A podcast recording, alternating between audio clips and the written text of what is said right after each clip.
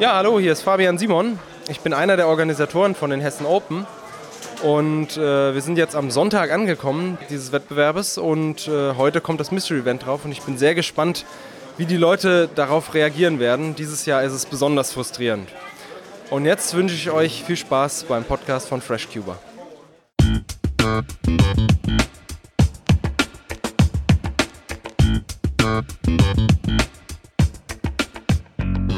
Herzlich willkommen, liebe Zuhörer. Hier ist der FreshCuber Podcast von Roland Frisch, ein etwa alle zwei Wochen erscheinender Audiopodcast rund um das Thema Zauberwürfel und Speedcubing. Gerne möchte ich euch durch Gespräche und Interviews, durch Cubing News und so weiter informieren und unterhalten.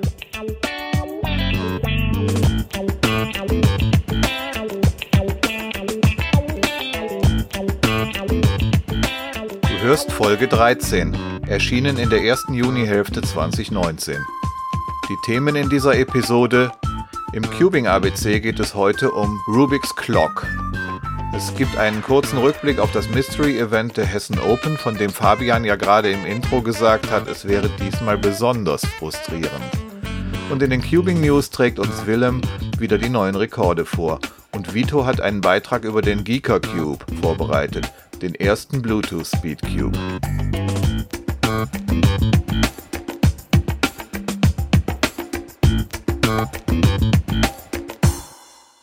Beginnen wir mit den Cubing News. Neue Competitions gibt es derzeit nicht zu vermelden, aber Willem Klose hat die Rekorde des letzten Monats recherchiert. Schalten wir nun hinüber ins Sportstudio. Kommen wir nun zu den Rekorden des Monats Mai, wie immer mit den Weltrekorden beginnend.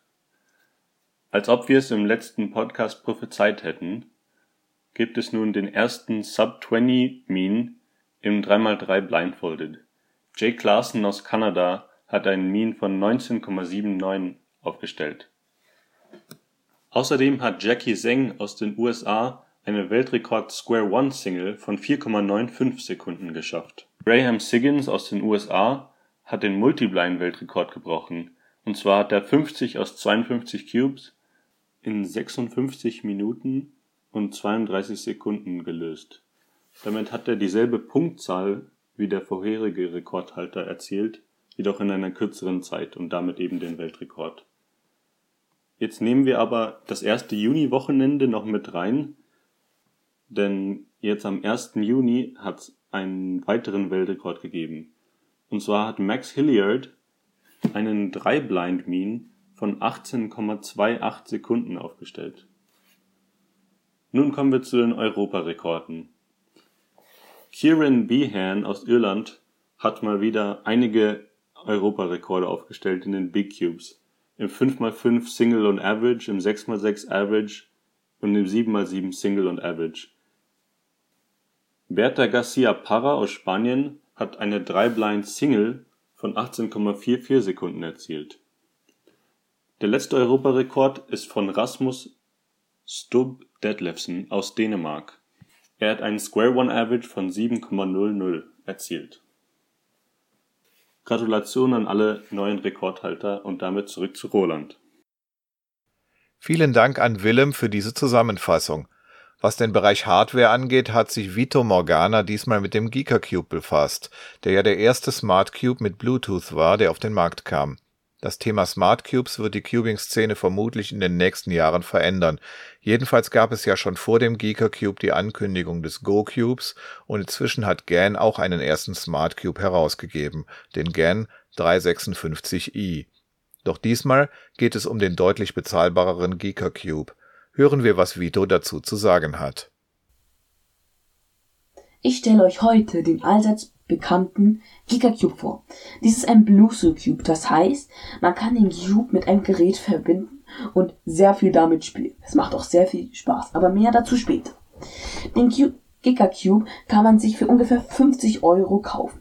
Außerdem, gibt es diesen Cube nicht nur in Cube Stores, wie, wie Cubicon, sondern man kann ihn auch in etlichen Läden kaufen.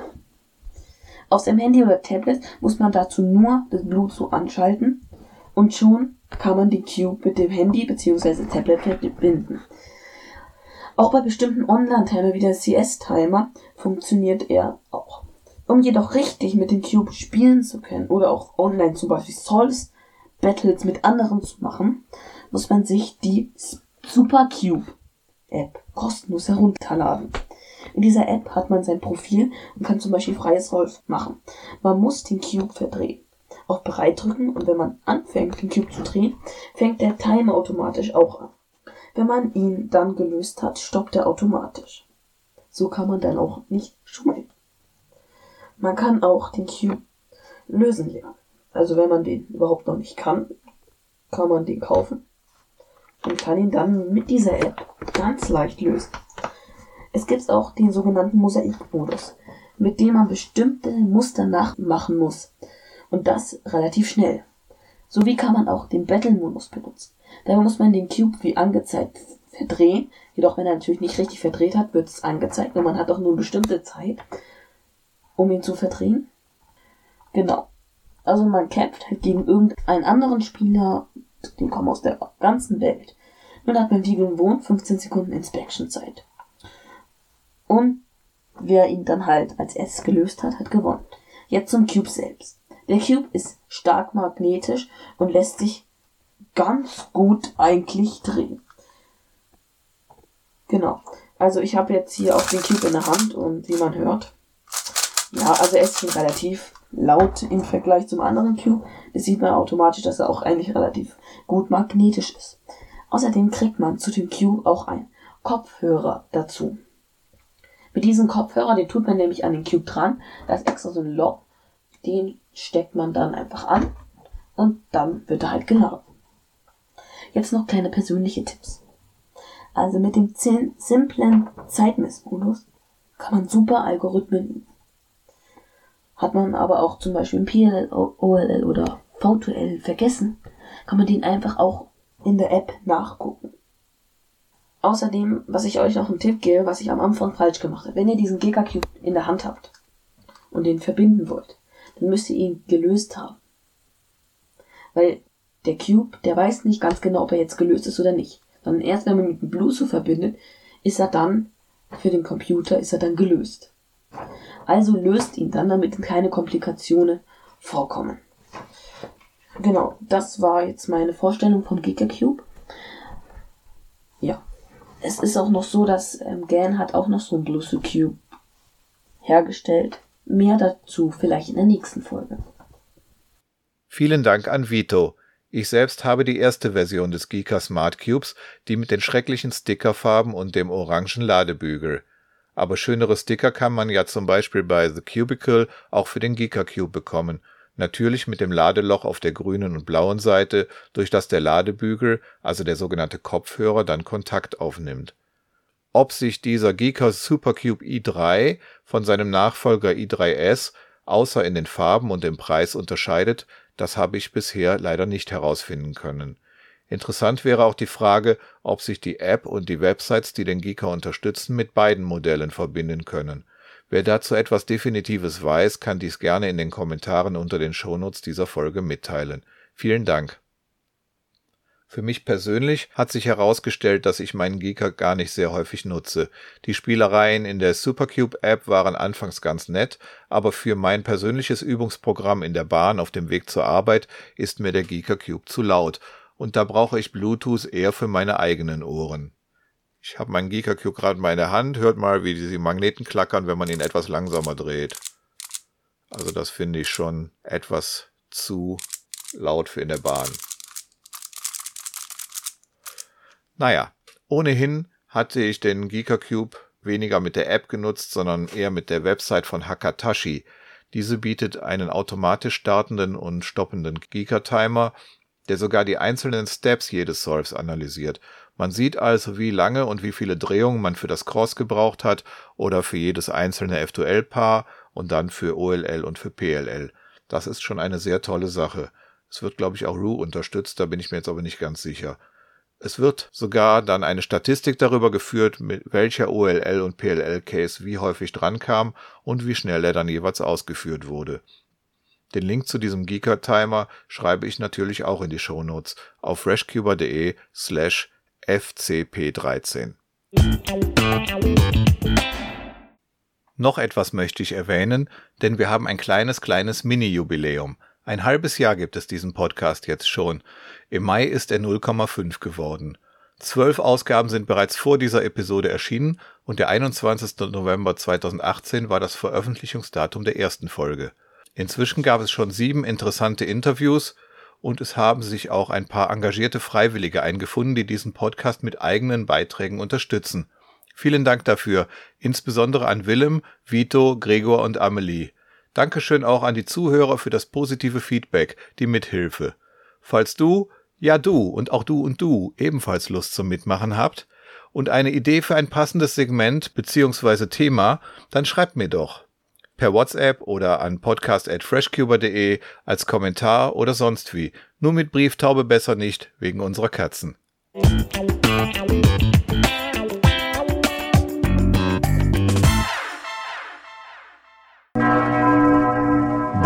Bastelstunde.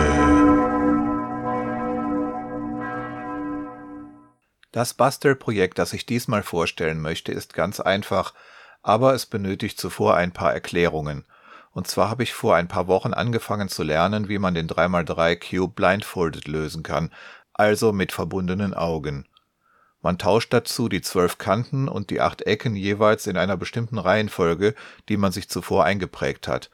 Windige Köpfe haben sich dazu ein Buchstabensystem namens SPEFTS ausgedacht. Jeder der 24 Kantensticker hat dabei einen Buchstaben von A bis X fest zugeteilt und ebenso jeder der 24 Eckensticker.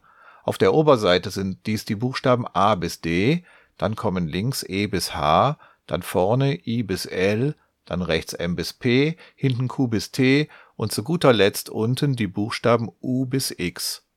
Da ich ja eine Kiste mit sehr preiswerten Cubes für Mosaiks oder ähnliches habe, habe ich mir aus einem Bastelgeschäft schwarze Klebebuchstaben auf transparentem Untergrund besorgt und einen dieser Billig-Cubes geopfert die Buchstaben habe ich so auf dem Cube angebracht, dass sie jeweils vom Center her lesbar sind. Dadurch stehen die Buchstaben auch beim gemischten Cube immer in der gleichen Lage, egal wie man ihn dreht. Dies ist natürlich ein sehr einfaches Bastelprojekt, für das man nur einen älteren oder einen sonstigen billigen Cube braucht und die Aufkleber für etwa zwei Euro. Später habe ich dann festgestellt, dass es mir doch lieber ist, wenn ich auf einem Cube nur die Spefts Kanten und auf dem anderen Cube die Spefts Ecken beschriftet habe. Also habe ich noch einen baugleichen Cube aus meiner großen Kiste geholt und die Ecken des einen mit den Kanten des anderen kombiniert. Nun habe ich einen für die Ecken und einen für die Kanten. In den Shownotes auf freshcuber.de slash fcp13 gibt es natürlich Fotos davon. Doch wozu das Ganze? Klar, man kann das SPEFT-System auch so lernen, ohne Buchstabenaufkleber. Den größten Teil habe ich bisher auch ohne die SPEFTs Cube gelernt, sondern beim Blindüben mit einem normalen Würfel – aber für meinen alten Kopf ist es schon ziemlich hilfreich, wenn man zum Beispiel lernen will, welche Buchstaben auf dem gleichen Stein des Zauberwürfels sitzen.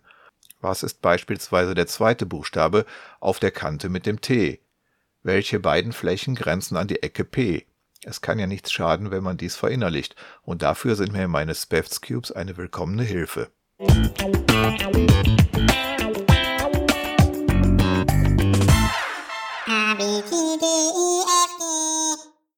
Im Cubing ABC hatten wir zuletzt den Buchstaben C wie Cuboid. Wir bleiben aber auch diesmal noch bei C, weil ich gerne über die Clock sprechen möchte. Die Clock, auch Rubiks Uhr oder Magic Clock genannt, ist in gewisser Weise ein Kuriosum unter den Puzzles auf WCA Competitions. Sie ist eigentlich auch kein Twisty-Puzzle, also kein Drehpuzzle im herkömmlichen Sinn. Denn es werden nicht wie sonst irgendwelche bunten Steine vermischt, sondern jedes Teil bleibt an seinem Platz. Es ist kein 3D-Puzzle, sondern eher zweidimensional, wenn auch mit Vorder- und Rückseite. Das Ganze funktioniert mit einer internen Zahnradmechanik. In der Cubing-Community ist die Clock daher umstritten. Manche fordern die Abschaffung offizieller Clock-Wettbewerbe, so wie es auch mit Rubik's Magic 2013 gemacht wurde, was ja auch den Namen Rubik's trägt, aber kein Drehpuzzle ist ein Argument in dieser Richtung ist auch, dass die Clock gar nicht von Erno Rubik erfunden wurde, sondern er die Patente gekauft hatte, um die Clock unter dem Markennamen Rubiks zu veröffentlichen. So steht es jedenfalls in der englischen Wikipedia und auf Rubix.com, dem genialen Twisty Puzzle Wiki. Trotz aller Diskussionen, bisher ist die Clock offizielles WCA-Puzzle und seit findige Köpfe auf die Idee gekommen sind, die Pins mit Ringmagneten zu tunen, macht sie sogar Spaß. Auf freshcuber.de könnt ihr nachlesen, wie ich meine eigene Clock mit Magneten und mit schicken selbstdesignten Papiereinlegern zu Rolands Clock umgebaut habe. Und eine ausführliche und reichlich bebilderte Anleitung zum Lösen der Clock findet sich dort natürlich auch. Die Links packe ich in die Show Notes dieser Podcast-Folge auf freshcuber.de slash fcp13. Wenn man die Clock öffnet, was man beispielsweise tun sollte, um sie magnetisch zu machen, dann stellt man fest, dass die Zahnradmechanik einfacher ist, als man zunächst annehmen würde. An den Pins befinden sich kleine Zahnräder, an den Uhren große. Steht der Pin nach oben, dann wird die Uhr auf der Vorderseite gedreht, ist er hingegen eingedrückt, dann greifen die Zahnräder an die Uhr auf der Rückseite. Dass die Zeiger auf den vollen Stunden einrasten, ist keine komplizierte Mechanik, sondern wird wohl einfach über die Form der Zahnradzähne erreicht. Außer der Original-Clock von Rubix, die man zum Beispiel auf eBay gebraucht erwerben kann, gibt es noch einen chinesischen Nachbau, die Lingao Clock. Mein Eindruck ist, bei der Rubix sind die Pins besser, bei der Lingao die Zahnräder, jedenfalls bei meinen wenigen Exemplaren. Nach einigen Wochen mit der chinesischen Clock wurden die Pins zu lose.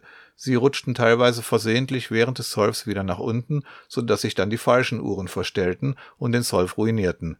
Eigentlich sollen das kleine Metallstifte verhindern, die an den Zahnrädern der Pins angebracht sind, die sich aber lockern. Wenn man die Clock magnetisch macht, ist das Problem gelöst. Allerdings empfiehlt es sich, die Metallstifte bei dieser Gelegenheit ganz zu entfernen und das Festhalten der Pins ganz den Magneten zu überlassen. Um die Clock zu lösen, muss man sich zunächst Folgendes klar machen. Bei den Viereckuhren, an denen man ja auch dreht, verstellt sich die Vorderseite und Rückseite immer gleichzeitig. Nur die fünf Uhren des Kreuzes auf der Vorderseite und die fünf Uhren des Kreuzes auf der Rückseite sind unabhängig voneinander einstellbar. Es gibt also nicht 18 Uhren, sondern nur 14 unabhängige Uhren einzustellen.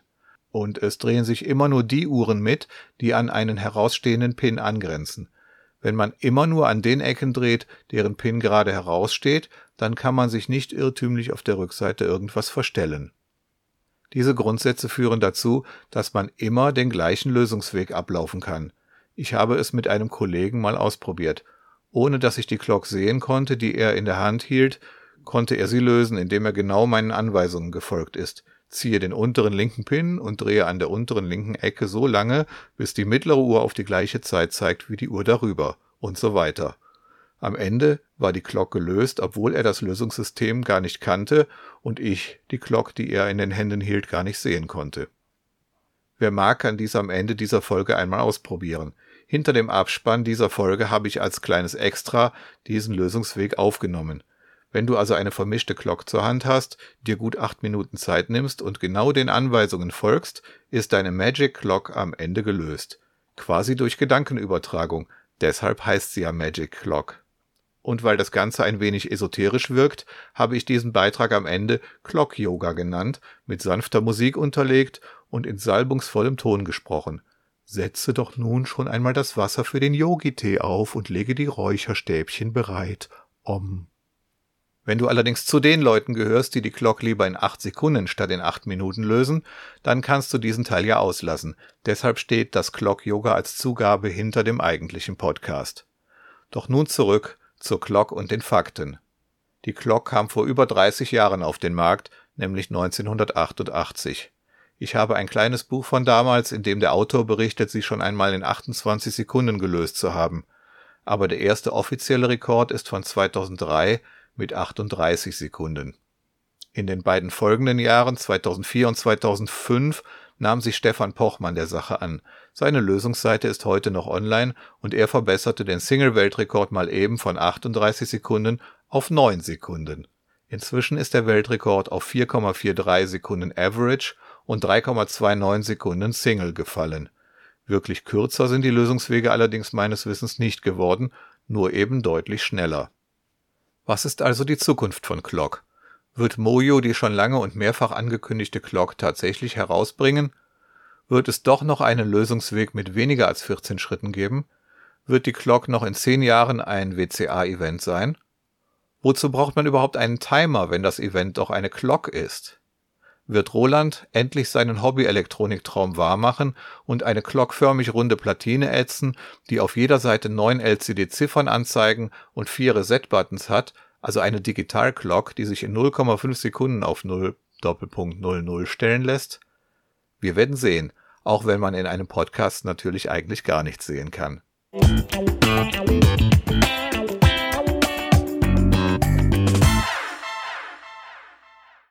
Im Intro dieser Folge hat uns Fabian Simon schon erzählt, dass er als einer der Organisatoren der Hessen Open 2019 besonders gespannt auf das Mystery Event ist, das dieses Jahr, wie er sagte, besonders frustrierend sein sollte. Was es damit auf sich hatte und wie es war Anfang Mai, das hören wir nun in diesem Segment des FreshCuber Podcasts. Seit 2016 war ich jedes Mal auf der Hessen Open. Es war damals meine erste Competition überhaupt. Dort habe ich quasi Feuer gefangen für das Speedcubing und für die nette Community, die sich zu solchen Competitions trifft. Nun also für mich das vierte Mal in Lampertheim. Und jedes Mal gab es dieses sagenumwobene Mystery-Event, offiziell im Zeitplan als supergeheime Ultradisziplin geführt. Eine echte Spezialität der Hessen Open. In vergangenen Jahren ging es beispielsweise darum, einen Cube im Spiegel zu lösen, ohne direkten Blick auf den Cube. Oder ein ausgedrucktes Scramble-Mosaik mit speziellen Cubes nachzubauen. Alle waren gespannt, was es denn diesmal sein würde.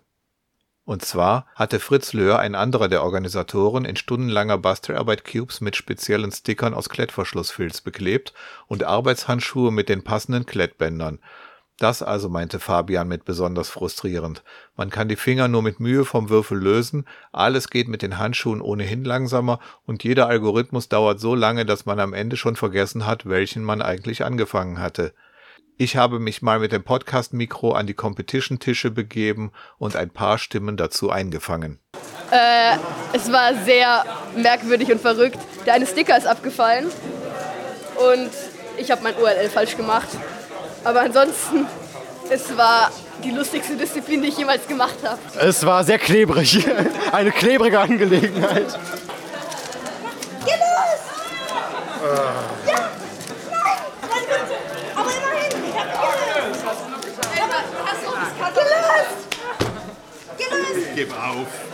5, 5, 48, äh, 4, 48. Ja, super. 9 plus 2, ne? So einfach geht es ohne Handschuhe.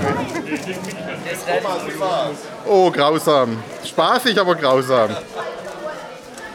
Die große Schwierigkeit waren die längeren Algorithmen. Bis ich, bis ich die durch habe, habe ich die vergessen.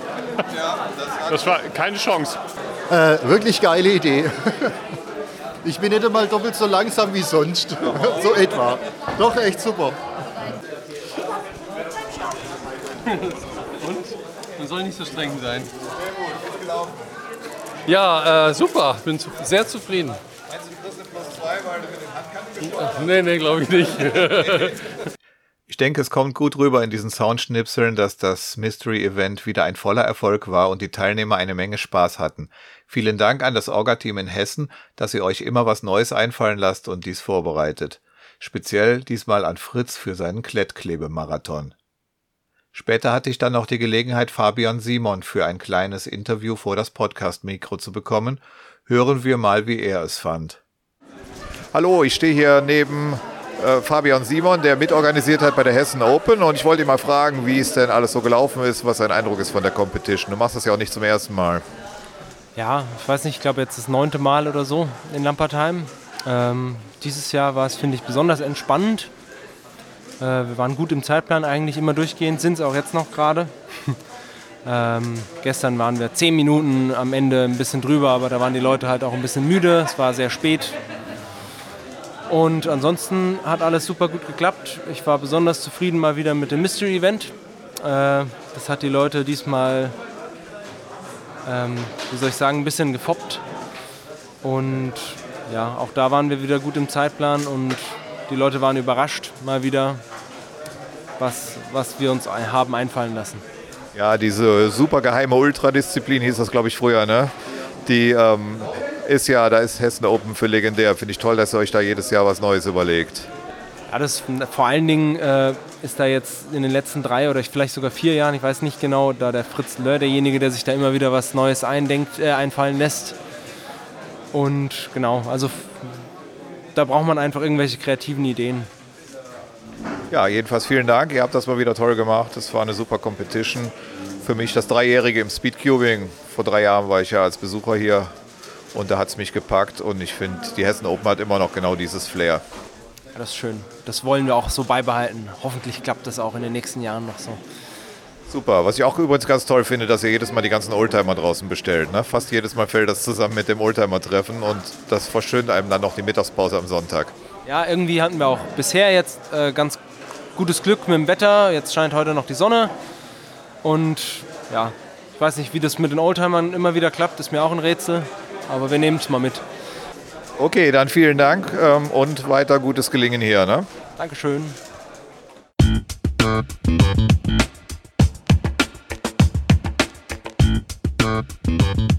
Damit sind wir leider am Ende dieser Episode angelangt. Ich hoffe, diese Folge des FreshCuber Podcasts hat euch gefallen. Meine Cubing-Website ist freshcuber.de und dort findet ihr auch die anderen Folgen dieses Podcasts und die Möglichkeit, ihn zu abonnieren, sodass ihr keine Folge verpasst. Wenn ihr dieses Projekt unterstützen möchtet, dann teilt den Link zum Podcast, erzählt anderen Cubern davon, schreibt fleißig Kommentare unter die Shownotes dieser Folge und schickt mir Ideen für weitere Themen. Ihr könnt mir auch gerne e-mailen an podcast@freshcuber.de.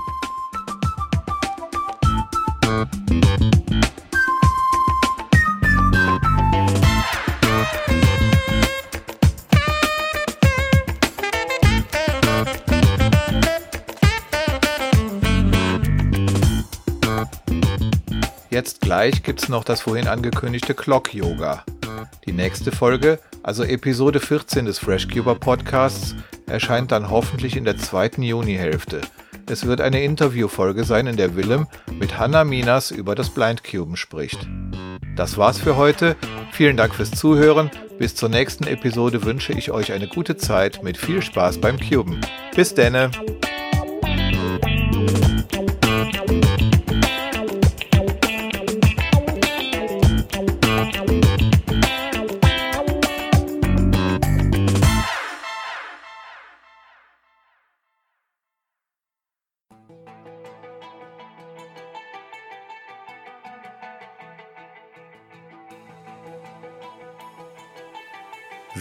Willkommen, mein Freund analoger Uhren.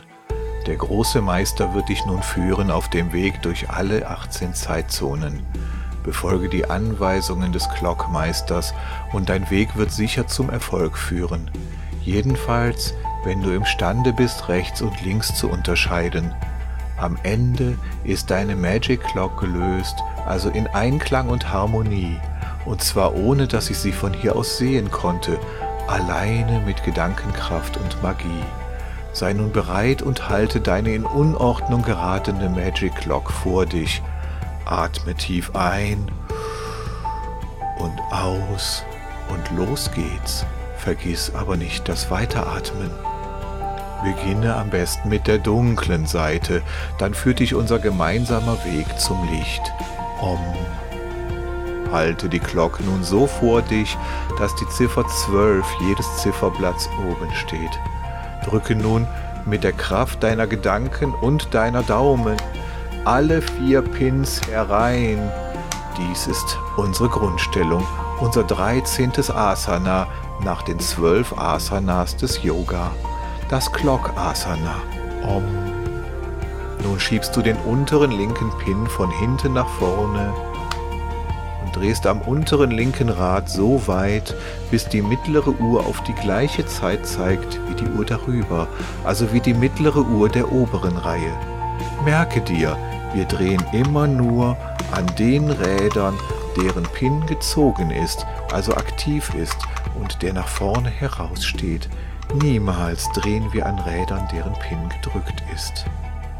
Nun wechseln wir wieder zu der Grundstellung, versenken also den unteren linken Pin.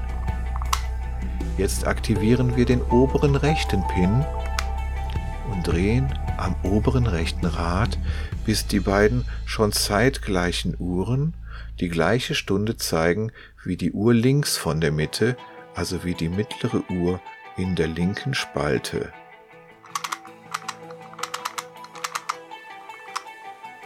Drei Uhren sind nun gleichgeschaltet, zurück ins Clock Asana, indem wir den aktiven Pin wieder hereinschieben und den oberen linken Pin ziehen. Nur der obere linke Pin ist nun aktiv.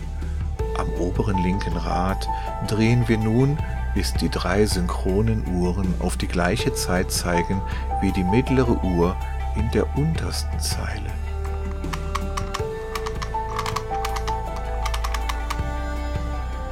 Vier der fünf Uhren des dunklen Kreuzes sind nun in Einklang miteinander. Vergesst nicht gerade zu sitzen und gleichmäßig zu atmen, während ihr den Worten des Glockmeisters lauscht und seinen Anweisungen folgt, während er telepathisch erfüllt, welche eurer Uhren als nächstes eins mit ihren Nachbarn werden soll. Zieht nun zusätzlich den unteren linken Pin, sodass beide Pins auf der linken Seite aktiv sind. An einem der beiden Räder der linken Seite dreht ihr nun so lange, bis die vier zeitgleichen Uhren auf die Zeit der Uhr rechts von der Mitte eingestellt sind. Jetzt aktivieren wir zusätzlich auch noch den oberen rechten Pin. Drei Pins sind jetzt gezogen. Dreht nun an einem der oberen Räder, bis die fünf Uhren des dunklen Kreuzes alle auf die zwölf zeigen. Das dunkle Kreuz ist nun gezwungen. Folgt nun dem Meister und dreht die Uhr auf die helle Seite. Achtet darauf, dass auch hier die Zwölfen der Zifferblätter nach oben gerichtet sind. Wenn ihr alles richtig gemacht habt, ist nun der untere linke Pin als einziger gezogen. Wir beginnen die gleiche Clock-Yoga-Übung von vorne und drehen also an dem unteren linken Rad so lange, bis die mittlere Uhr auf die Zeit der Uhr darüber zeigt. Die ersten beiden Uhren des hellen Kreuzes. Jetzt wechseln wir wieder in die Grundstellung, schieben also den Pin wieder nach hinten und aktivieren dafür den oberen rechten Pin. Durch Drehen des oberen rechten Rades stellen wir die beiden zeitgleichen Uhren auf die Zeit der linken Uhr des Kreuzes ein. Nun schieben wir auch diesen Pin wieder zurück und aktivieren dafür den oberen linken Pin. Mit dem oberen linken Rad stellen wir die drei synchronen Uhren auf die Zeit der unteren Uhr des Kreuzes. Zieht nun zusätzlich den unteren linken Pin, sodass beide Pins auf der linken Seite aktiv sind. An einem der beiden Räder der linken Seite dreht ihr nun so lange, bis die vier zeitgleichen Uhren auf die Zeit der Uhr rechts von der Mitte eingestellt sind. Das helle Kreuz ist nun im Einklang mit sich selbst. Jetzt aktivieren wir auch den oberen rechten Pin. Drei Pins sind jetzt gezogen und wir wenden uns den Uhren auf den Eckplätzen zu dreht nun an einem der oberen Räder, bis die fünf Uhren des hellen Kreuzes alle auf die Zeit der unteren rechten Uhr zeigen. Nun drücken wir den unteren linken Pin wieder herein und ziehen dafür den unteren rechten Pin. Alle Pins bis auf den unteren linken sind nun gezogen. So können wir denn die gemeinsam tickenden Uhren auf die Zeit der unteren linken Uhr stellen, indem wir an einem der oberen Räder drehen. Als nächstes wollen wir den Pin unten links aktivieren und dafür den Pin oben links deaktivieren. Alle Pins bis auf den oberen linken sind nun aktiv, um die immer größer werdende Herde synchroner Uhren auf die Zeit der oberen linken Uhr einzustellen. Drehen wir dazu an einem der rechten Räder, um alle synchronen Uhren auf die Zeit der oberen linken Uhr einzustellen. Jetzt bleibt nur noch eine Ecke. Den Pin oben links schalten wir ein, dafür schalten wir den Pin oben rechts aus. Die acht verbundenen Uhren lassen sich nun auf die Zeit der oberen rechten Uhr einstellen.